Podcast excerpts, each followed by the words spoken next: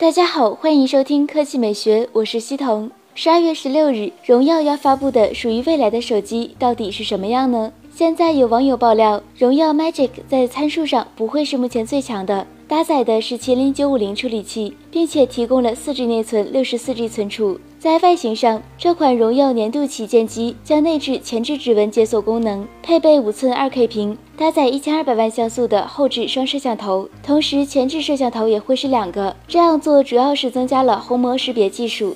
此外，荣耀 Magic 还将带来传说中的五伏八安的超级快充技术，充电功率高达四十瓦，不仅高于华为 Mate 九系列最高的二十五瓦快充技术，而且也会提供更快的充电速度。由于具备超级快充技术的缘故，所以荣耀此次配备了两千九百毫安时的电池。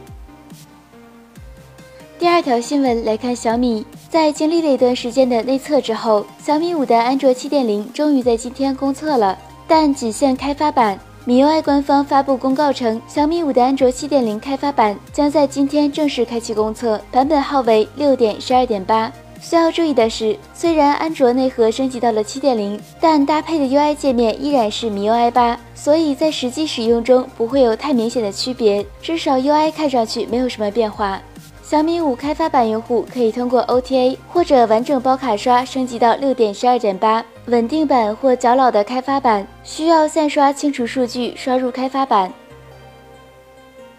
科技美学微信公众账号的新闻。高通骁龙运行完整 Win 十桌面系统，英特尔要哭。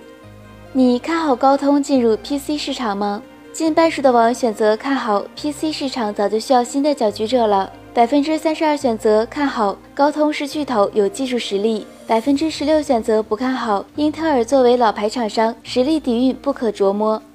百分之八选择不看好高通在 PC 端没有经验。一只轨迹评论：英特尔在 PC 上是不会败给高通骁，英特尔在 PC 上是不会败给高通骁龙的，这是事实。别把高通吹得那么牛，在手机上高通的确厉害，但是在 PC 上就呵呵了。珠联评论：手机像素密度那么高，运行个 Win 十桌面应用估计得哭。猫腻评论：高通虽说在手机处理器领域特别强大，但是 PC 端目前也只能是初步试水，想要发展到真正能和英特尔对抗的地位，应该还要有很长的路要走。那今天的语音就到这里，大家明天见。